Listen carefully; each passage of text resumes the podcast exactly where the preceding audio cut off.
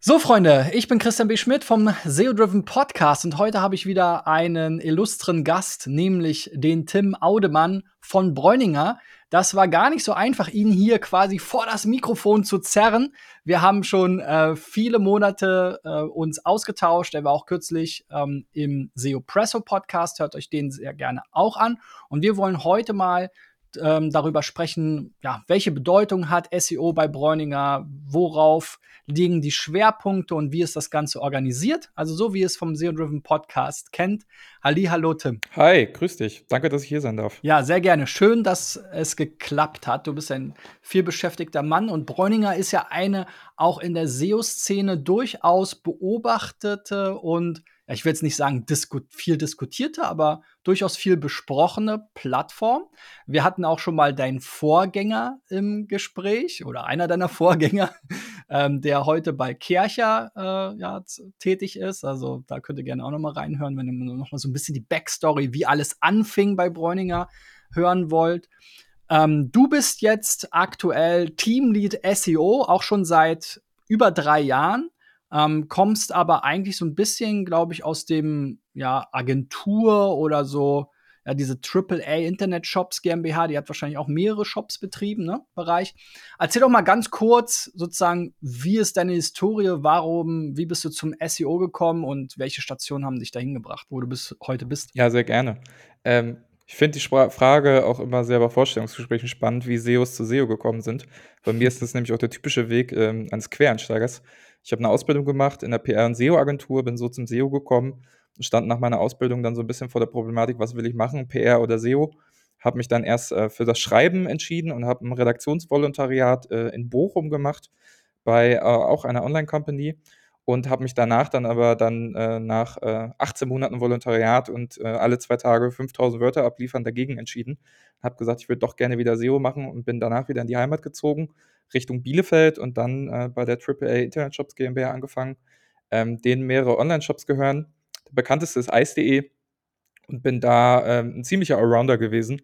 Habe äh, Newsletter-Marketing gemacht, habe SEO gemacht, dafür wurde ich initial auch eingestellt, habe aber auch Performance-Marketing, SEA gemacht und ähm, zuletzt dann auch ähm, für eine lange Zeit ähm, quasi das gesamte Search-Marketing verantwortet, für alle Shops, die darunter gehören und ähm, wollte mich dann aber von dieser Allrounder-Rolle wieder fokussieren und ähm, wollte wieder gerne mich auf SEO fokussieren und bin so ähm, dann während Corona bei Bräuninger gelandet. Und mein Weg zum Teamlead äh, war dann auch, ähm, SEO war für Bräuninger schon immer ein sehr wichtiger Kanal und äh, 2020 wurde dann entschieden, dem Kanal nochmal eine höhere Priorität zu geben als vorher und es wurde ein Umbruch, ein Neustart gewagt zu dem Zeitpunkt ähm, hatte das, also war das Team auch nicht mehr existent quasi, das SEO-Team. Also alle meine Vorgänger waren zu dem Zeitpunkt schon gegangen und ich war dann quasi der, der Frischstarter, der erste Mitarbeiter im Team.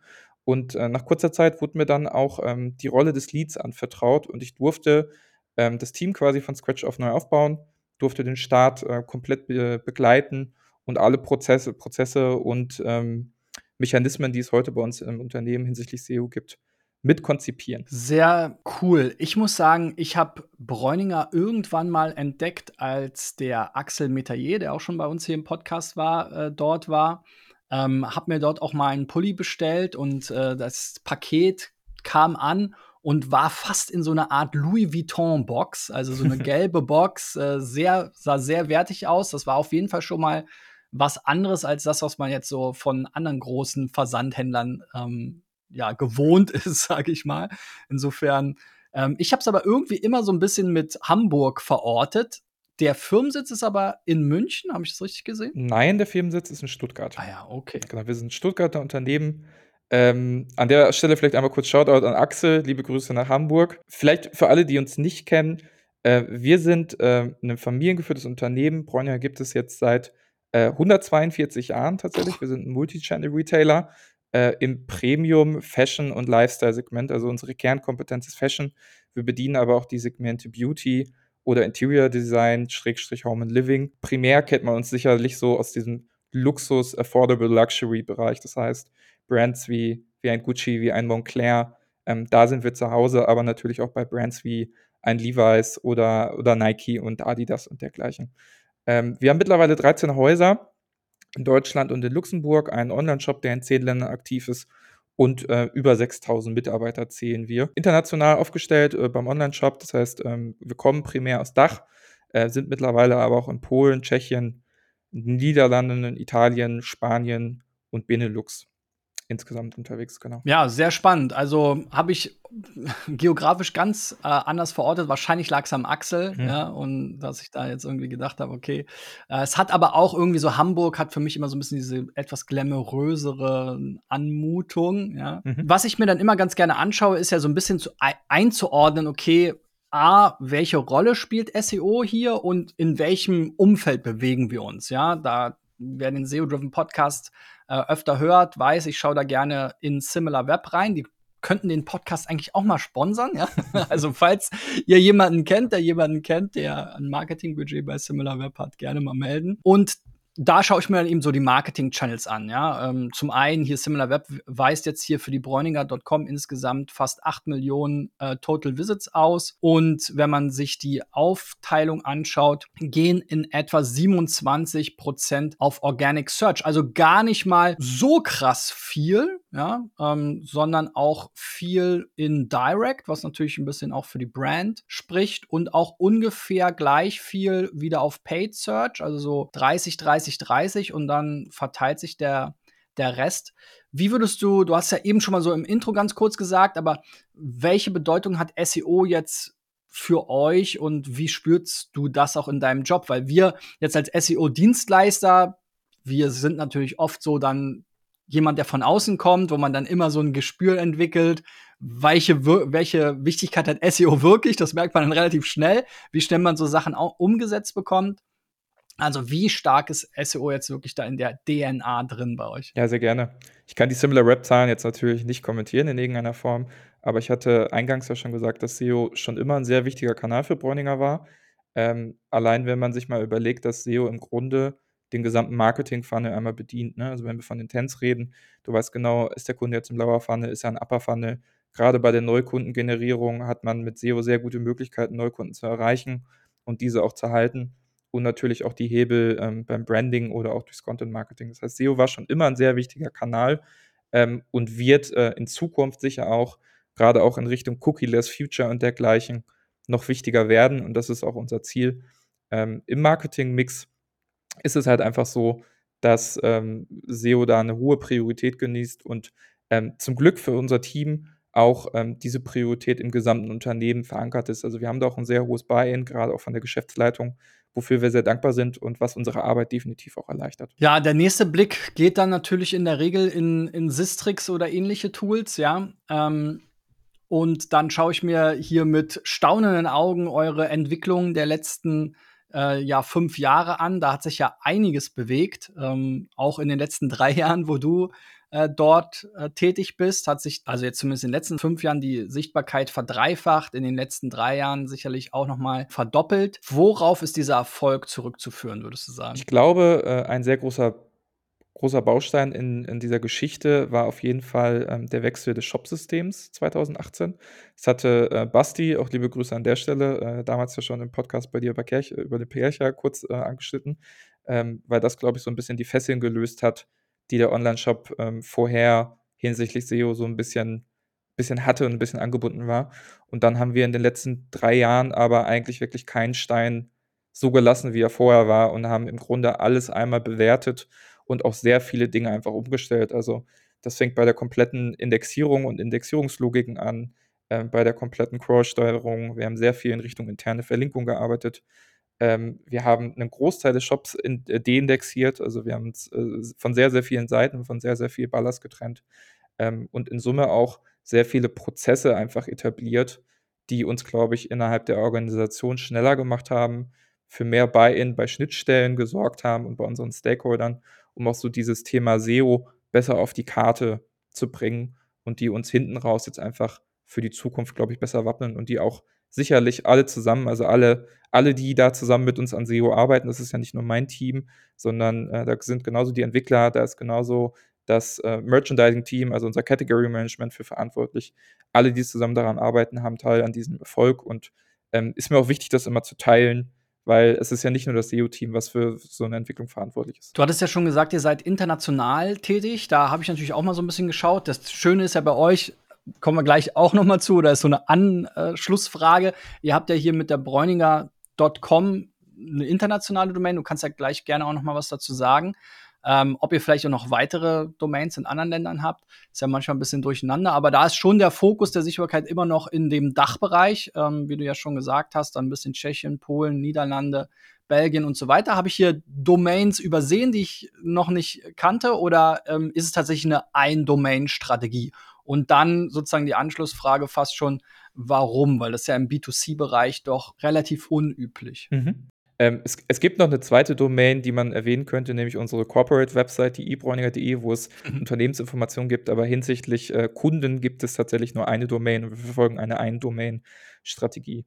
Jetzt kann man sich im SEO, ähm, glaube ich, sehr lange darüber unterhalten, was jetzt zielführender ist, eine GTLD oder eine CCTLD.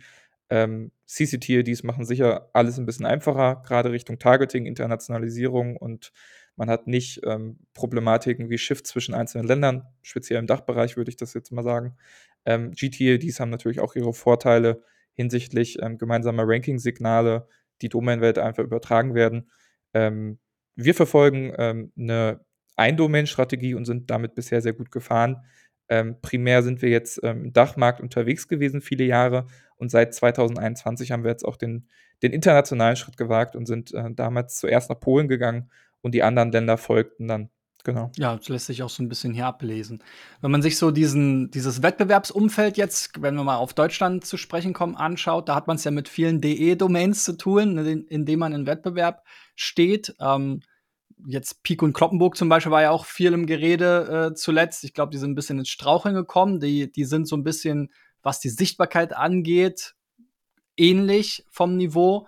Äh, About You und Zalando muss man natürlich im äh, Fashion-Bereich auch immer nennen. Die sind teilweise natürlich in einem bisschen anderen Niveau unterwegs, haben auch viel mehr Marken wahrscheinlich. Du hattest ja schon zu Beginn so ein bisschen gesagt, dass die, ähm, ja, dass sie so ein Premium oder Affordable Luxury, kann ich es einfach aussprechen, Strategie habt. Also ist das auch so ein bisschen der USP, wie ihr euch dann da in dem Wettbewerb äh, durchsetzen könnt? Weil wie gesagt, der Wettbewerb im Fashion-Bereich ist ja schon sehr, sehr, sehr, sehr stark. Also dieses Affordable Luxury, ist das tatsächlich so der USP, auf den ihr da setzt? Ich, ist auf jeden Fall unsere Marktposition, würde ich sagen. Ähm, und da unterscheiden wir uns sicher auch nochmal zu unseren Wettbewerbern.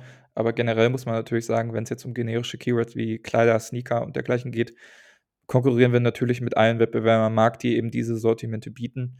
Ähm, wir versuchen halt immer Customer First zu denken und einfach unserem Kunden die beste Experience zu bieten und damit halt auch einfach herauszustechen. Also einfach der Perfect Host zu sein, sagen wir immer. Also der perfekte Gastgeber für unsere Kunden und das halt auch im Multi-Channel-Ansatz. Also nicht nur online. Dort ist ja vorhin ähm, die Story von deiner Bestellung erlebt, äh, erzählt mit dem, mit dem Paket und mit dieser Auspackerfahrung. Da fängt es bei uns quasi an. Ähm, geht aber genauso in den Häusern weiter. Also es, es, ist super faszinierend, wenn man noch nie so einen Bräuninger Store irgendwie erlebt hat und da reinkommt und man dann sieht, okay, ähm, es, gibt, es gibt Cafés, es gibt ähm, in Stuttgart, es gibt Friseure. Also es ist wie eine kleine eigene Welt quasi, wo die Kunden sich dann auch zu Hause fühlen und einfach ganz besondere Experiences erleben. Und das versuchen wir halt einfach mit unserer Brand zu verbinden, um dann auch Kunden zu binden und Kunden uns einfach auch vom Markt vielleicht abzuheben. Vielleicht ähm, besonders jetzt im Vergleich zu so einem Pure Player, die halt einfach nur ähm, online unterwegs sind. Das ist ja auch etwas, was immer ganz witzig zu betrachten ist. Ähm, auch wenn man jetzt mal in andere Branchen schaut, zum Beispiel in der Optikerbranche gibt es ja auch die, den Platzhirsch mit, mit Vielmann, der jetzt aus dem großen Filialgeschäft bekommt und sich jetzt schon sehr lange, habe ich auch schon mal einen Podcast zu gehabt mit dem Stefan äh, Wolk, sehr lange, sag ich mal, an das E-Commerce-Thema immer weiter rantastet. Und auf der anderen Seite gibt es den Mr. Specs, ja, die sozusagen als Pure Online-Player gestartet sind und sich jetzt immer mehr auch in dem Filialgeschäft rantasten. Das finde ich immer sehr spannend, das zu beobachten. Und muss man sagen, ist für beide Parteien ja auch immer eine riesige Herausforderung. Ne? Also da, da, sind ja schon viele dran gescheitert. Ja, MyToys zum Beispiel, die aus dem Online kamen, die dann auch angefangen haben mit Läden, die jetzt von Otto, aus welchen Gründen auch immer, aber ich würde es jetzt mal Scheitern nennen, eben die Brand eingestellt wird komplett. Ähm, auch natürlich, wir hatten hier Reno, ah. die eben auch klassisch aus dem stationären Handel kommen, mehr so diesen Discount-Ansatz, so ähnlich wie Deichmann, sage ich mal, aber vielleicht noch ein bisschen ähm, ja, kleiner und, und, und nicht, nicht ganz so äh, groß, aber ähm, die eben ihren Online-Shop ja auch tatsächlich dann ähm, später komplett gekillt haben, was, was natürlich jetzt für uns als Onliner gar nicht so nachvollziehbar war. Gibt so ganz viele Beispiele, ne, wo dann genau dieser Multi-Channel-Ansatz eigentlich die größte Herausforderung für das Unternehmen war und das halt oft nicht ge geklappt hat oder gescheitert ist. Deswegen finde ich es immer extrem beeindruckend, wenn das dann so gut funktioniert und gerade jetzt eben aus dem Offline-Geschäft kommt mit dieser langen Historie, das ja auch ja durchaus für einige Unternehmen eher eine schwierige Situation, dann so eine Transformation hinzubekommen. Und da ist ja Bräuninger auch schon, wir haben es ja schon gemerkt, ich habe schon mehrere Ansprechpartner gehabt, mit denen ich darüber gesprochen habe, auch schon sehr, sehr lange unterwegs.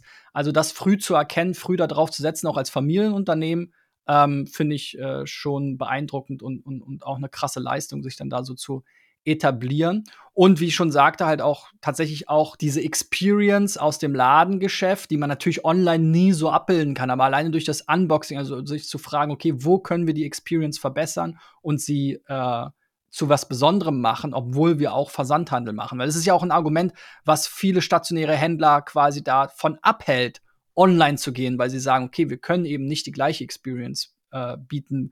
Ähm, ne? Und wir haben einen ganz anderen Wettbewerb plötzlich und so weiter. Also insofern finde ich es eine super spannende äh, Story. Wenn ich mir jetzt das Ganze auch noch mal, wie gesagt, im Detail anschaue und so gucke, okay, aus SEO-Sicht, was sind denn da so die treibenden Faktoren?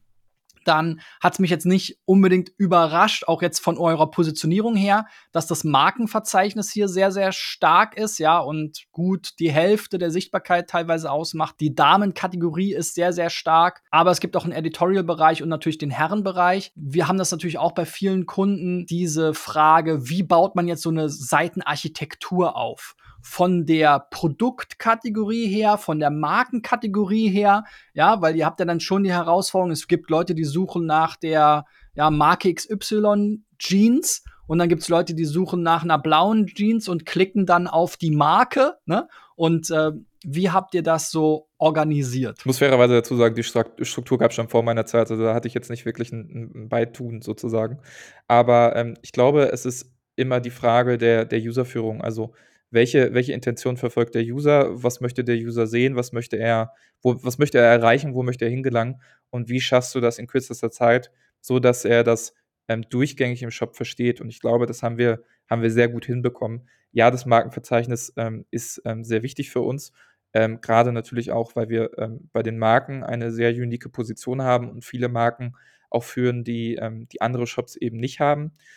und das auch sehr gut äh, durchkaskadieren bei den zugehörigen Keywords. Also deswegen, also auf, auf, das Markenverzeichnis sind wir sehr stolz. Da haben wir, glaube ich, sehr gute Arbeit geleistet, losgelöst von den Marken. Generell ist es aber halt auch im Fashion-Bereich gerade aus meiner Sicht so, dass es ähm, steht und fällt mit den Marken, weil sie auch so ein bisschen natürlich den Keyword-Pool definieren, den man bedienen kann. Also einmal sortimentseitig hast du natürlich dann die Möglichkeiten, generische Keywords zu bedienen, Sneaker und Co. Aber in der Größe und in der Masse ähm, fällt es dann halt mit dem, mit dem Pool an Marken ab, oder auf, ähm, die man halt bedienen kann. Generisch äh, bedienen wir natürlich dann einmal sozusagen die einzelnen Gender-Verzeichnisse, Herren, Damen, Kinder. Äh, wir haben auch noch ein Home and Living-Verzeichnis, wo wir dann auf das Interior-Design ähm, und auf die Produkte eingehen und ähm, das dann halt ähm, intent sozusagen durchoptimieren, ähm, zuzüglich ähm, mit einer ähm, guten äh, Filtermechanik, um dann halt auch zum Beispiel Queries zu bedienen oder Query-Kombinationen aus, aus Farben, Materialien und Mustern äh, mit einzelnen Produktgattungen. Und ähm, die Krux daran ist glaube ich, aber wirklich ähm, der Intent. Also sich zu überlegen, jemand, äh, der ein generisches Keyword sucht wie Winterjacke, ähm, wer ist das, was erwartet der? Und wenn man dann zum Beispiel in den SERPs guckt, sieht man, ähm, wenn du Winterjacke eingibst, von, von zehn Ergebnissen sind sieben für Damen. Also kann man schon sagen, dass bestimmte, bestimmte Wörter, obwohl sie sehr generisch sind, äh, gerade auch seitens Google einer bestimmten Intention zugeordnet werden. Und dann muss man halt schauen, wie man die gut bedient, gerade auch intern und ähm, auch technisch. Durch das Nutzerverhalten ist es natürlich trotzdem einen gewissen Gender-Bias in gewissen Keywords dann auch unterlegen. Da hatte ich auch schon mal eine spannende Diskussion zu. Genau, du hattest ja mh, hm, über diese Struktur gesprochen. Ähm, ein Thema, was da auch auffällt, war, war ja so ein bisschen der Editorial-Bereich. Also es ist ja auch ein riesiges Thema. Da hatte ich auch schon mal ähm, bei DM so eine Case Study, wo wir mal drüber gesprochen haben, wie jetzt ähm, ja eigentlich der Content auch den, ja, der Informational Content, auch den Commercial Intent oder die Rankings bei den Commercial Intent Keywords stützen kann. Wie sind da so deine Erfahrungen in diesem, in diesem Spiel? Weil oft so als reiner Online-Händler sagt man ja, ja, was soll ich jetzt hier ein Magazin oder halt editorial, redaktionellen Content schaffen? Das sind ja Leute, die lesen wollen, die jetzt erstmal nichts kaufen. Wie, wie geht ihr damit um? Also erstmal ähm, also versuchen wir einen holistischen Ansatz zu fahren und uns ähm, gerade auch für, für bestimmte Themen einfach zu positionieren und da auch unsere Expertise zu, zu nutzen. Beispielsweise haben wir im Editorial, wir haben einen eigenen Guide über Frisuren und Haarschnitte. Jetzt könnte man meinen, okay, was hat, was hat Bräuninger denn mit Haarschnitten und Frisuren zu tun? Die machen jetzt irgendeinen, irgendeinen Kram, um Traffic zu generieren. Wir haben aber auch eigene Friseure. Mhm. Ähm, und die haben wir zum Beispiel auch bei der Erstellung dieser Guides mit einbezogen und haben ihre Expertise genutzt. Das heißt, äh, wir versuchen uns für die Themen, wo wir wirklich Expertise haben, wo wir uns positionieren können, versuchen wir uns auch zu positionieren und gerade zum Beispiel auch Sortimente zu verlängern. Sei es jetzt ähm, Kaufberatung, sei es jetzt bei bestimmten Trendthemen, die wir jedes Jahr mit aufgreifen und versuchen damit auch ähm, vielleicht Kunden zu erreichen, die noch nie mit Bräuninger in irgendeiner Form in Berührung standen. Weil ich glaube, der größte Fehler ist es primär zu sagen, äh, man möchte jetzt einen Content Hub aufbauen, um damit großflächig Umsatz zu generieren, weil man muss sich ja überlegen, an welchem Zeitpunkt der Customer Journey der Kunde einfach ist, wenn er in so einem Artikel einsteigt. Er möchte sich gerade vermutlich informieren. Vielleicht ist er noch sehr, sehr, sehr weit weg vom Kauf. Natürlich ähm, stützen wir das ähm, mit äh, relevanten Absprüngen, beispielsweise in Kategorien oder natürlich auch in Produkten. Aber äh, man muss halt sagen, in den, in den wenigsten Fällen liest jemand so einen Artikel und sagt, beispielsweise den Frisurenguide und sagt, oh cool, jetzt kaufe ich mir dieses Haarpflegeprodukt. Das passiert halt relativ selten. Deswegen ist es, glaube ich, wichtig, wie man ähm, ein vernünftiges Tracking und Monitoring und Reporting aufbaut, um sowas nicht nur kurzfristig zu bewerten, sondern quasi auch on the long run. Und ähm, damit steht es und fällt es dann, glaube ich, auch. Ja, also sehr, sehr spannend. Ne? Man muss ja immer diesen Funnel am Ende betrachten, ne? oder wie man es auch immer nennen will, Flywheel, Funnel, Trichter, wie auch immer. Ne? Also ähm, und gerade in so Bereichen, wo man eben viel Wettbewerb ausgesetzt ist auf den generischen Shopping-Keywords, ist es natürlich spannend, wenn man Themenbereiche für sich entdecken kann, wo man die Zielgruppe antrifft, die dann eben beim dritten, vierten, fünften Kontakt kauft. Ähm, da gibt's ja auch coole Fälle, Case Studies wie Reishunger oder ähnliches, wo teilweise ja gar keine andere Möglichkeit bestand, um überhaupt an Kunden ranzukommen. Also man kann schon aus SEO immer recht viel rausholen, wenn man irgendwo eine Nachfrage findet, die man bedienen kann ähm, die eben die eigene Zielgruppe irg irgendwo trifft. Kommen wir mal so ein bisschen zu eurer ja, internen Organisationsstruktur. Ähm, ich bin ja auf eurer Jobseite und habe mir mal so ein bisschen diese Geschäftsbereiche angesehen. E-Commerce, Marketing, IT, dann digitales Produktmanagement, das ist ja ein riesiges Thema auch in der SEO-Szene. Wo ist SEO aufgehangen? Erzähl doch mal, wie ist das bei euch organisiert? Wo seid ihr aufgehangen und was sind so die Bereiche, mit denen ihr die stärksten Schnittstellen habt? Ähm, also historisch gesehen hat das SEO-Team schon mehrere Stationen bei Bräuninger durchlaufen. Ähm, initial war es damals tatsächlich im, im Produktmanagement angesiedelt ähm, ist dann äh, damals äh, ins Content Marketing äh, umgezogen und jetzt letztendlich, und da sind wir auch gerade, sind wir im, ähm, wir nennen es Customer Marketing. Wir haben alle Kanäle, die Richtung Kunden gehen, in eine Abteilung gebündelt und wir sind somit Teil des Online-Marketings. Ähm, äh, und die Diskussion kann ich sehr gut nachvollziehen und finde es auch immer wieder sehr interessant, da die verschiedenen Standpunkte zu hören. Ich glaube, ähm, letztendlich muss man sich halt überlegen, ähm, warum manche sagen, dass SEO ins Produktmarketing gehört. Ich glaube, es kommt oft daher, dass man sagt, wenn man in der Abteilung ist, weil man natürlich sehr viel Überschneidung mit dieser Abteilung hat, fällt es einem leichter, äh, vielleicht einen Buy-in zu kriegen oder Dinge umzusetzen. Ich glaube, das ist sehr oft die Intention, weil wenn man quasi, wenn man nicht im Produktmarketing ist, aber sehr viel Ressourcen davon braucht und diese sich aber mit sehr vielen Abteilungen und Stakeholdern teilen muss, fällt einem das natürlich deutlich schwieriger. Wir haben bei Bräuninger diese Problematik nicht, ähm, aufgrund dieses äh, bereits erwähnten klaren Buy-ins und klaren Strategie, die das Unternehmen fährt. Ähm, alle, alle Abteilungen wissen, wie wichtig SEO ist und wir haben es geschafft, wirklich kontinuierlich, auch technisch ähm, an den Themen zu arbeiten und den Shop SEO-seitig weiterzuentwickeln, ohne dass wir jetzt Teil des, äh, Produktmarket äh, des Produktmarketings bei uns ist das digitale Produktmanagement, das DPM, ähm, Teil sein zu müssen. Also, das müssen wir nicht. Äh, parallel haben wir natürlich aber mit allen ähm, Kanälen, sage ich jetzt mal, die Richtung Kunde gehen, äh, Schnittstellen. Dazu gehört natürlich auch der Einkauf. Wir versuchen mit unseren Daten zu beraten, gerade auch Entscheidungen in dieser Richtung zu unterstützen, aber natürlich auch äh, seitens ähm, PR, Branding und, ähm, und natürlich auch Richtung ähm, Category Management, wenn es darum geht, äh, wie müssen wir hinsichtlich des Kategoriebaums oder der Vermarktung unserer Produkte weiterentwickeln, was sind vielleicht auch Trendthemen und ähm, oft können wir diese ähm, auch gut identifizieren oder auch quantifizieren, wenn ähm, der, also der Fluss ist da beidseitig. Manchmal kommt man auf uns zu mit einer Idee, manchmal kommen wir mit einer Idee auf die Abteilung zu und so ähm, greifen die Zahnräder dann eigentlich ineinander. Eine beliebte Thematik, über die sich äh, Leute Gedanken machen, ist ja auch immer so der Tool-Stack. Habe ich auch schon ganze Podcasts mitgefüllt. Wie sieht es bei euch aus? Habt ihr da aufwendig eigene Sachen gebaut? Du sprichst ja viel von Daten, mit denen ihr dann auch die verschiedenen äh, Teams unterstützt oder, oder ja, berät. Ähm, ja, erzähl doch mal, wie, wie sieht das so bei ja, euch aus? Ähm, ich glaube, jeder SEO wird bei uns glücklich, was den, was den Toolstack angeht. Da sind eigentlich keine, keine Wünsche irgendwie offen gelassen. Ähm, für, für, eigentlich verfolgen wir den Ansatz, dass wir für jeden möglichen Use Case das optimale Tool haben. Und jetzt muss man natürlich auch äh, wissen, so historisch bedingt kommt jedes Tool aus einer unterschiedlichen Ecke. SEMrush kommt zum Beispiel sehr stark aus der Keyword Research, Ahrefs kommt sehr stark aus dem Backlink. Das heißt, ähm, wir haben zum Beispiel ähm, ein Ahrefs äh, für den Backlink-Aufbau und das Backlink-Monitoring und haben SEMrush sehr lange zum Beispiel genutzt für die Keyword Research und nutzen jetzt aber auch andere Tools. Aber grundsätzlich haben wir eigentlich für jeden relevanten Use Case ein Tool, versuchen den Stack aber auch so klein zu halten wie nötig und nicht ähm, redundante Tools aufzubauen, die sich eigentlich in irgendeiner Form zu kannibalisieren, nur ähm, weil man bestimmte Präferenzen hat. Das versuchen wir zu vermeiden. Ähm, parallel dazu haben wir auch ähm, intern ein eigenes Tool gebaut, ähm, konzipiert, ähm, gemeinsam mit den Entwicklern, um einfach uns bei der Skalierung zu helfen und Maßnahmen und den Shop besser steuern zu können.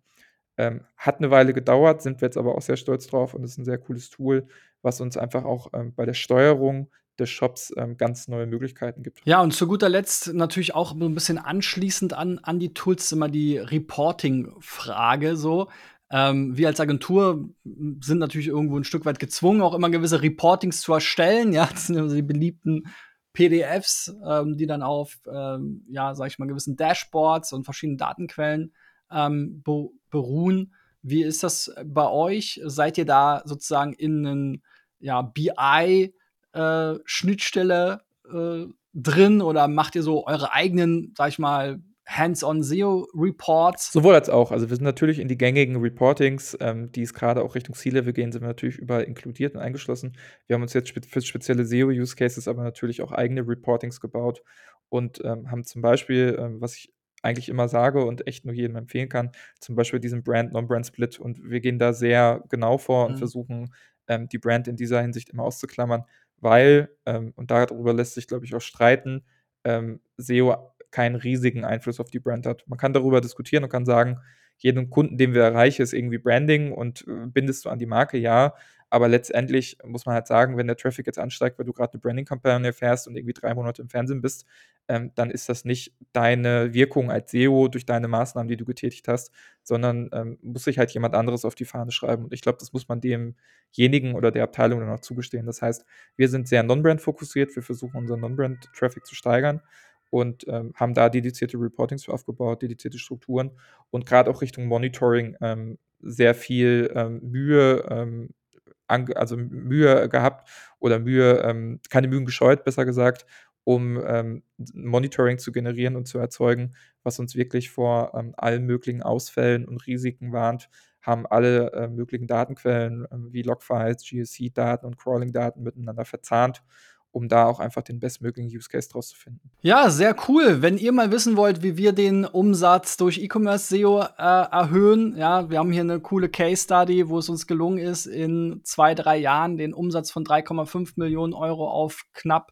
16 Millionen Euro rein über SEO zu steigern. Dann geht doch gerne mal auf digitaleffects.de slash e-commerce mit Bindestrich und ähm, schaut euch einerseits unsere Studie an und nehmt auch gerne Kontakt auf. Dann freue ich mich auf den nächsten Podcast beim nächsten Mal. Vielen Dank an dich, Tim, dass es geklappt hat. Ich hoffe, es gibt dann bei Gelegenheit auch noch mal ein Update. Ihr seid ja auch kräftig am Wachsen. Man liest ja da horrende Zahlen. Ähm, und äh, ja, ich bin sehr gespannt, wie es bei Bräuniger und bei dir persönlich weitergeht. Bis dahin, euer Christian und danke, Tim. Ciao, ciao. Danke dir.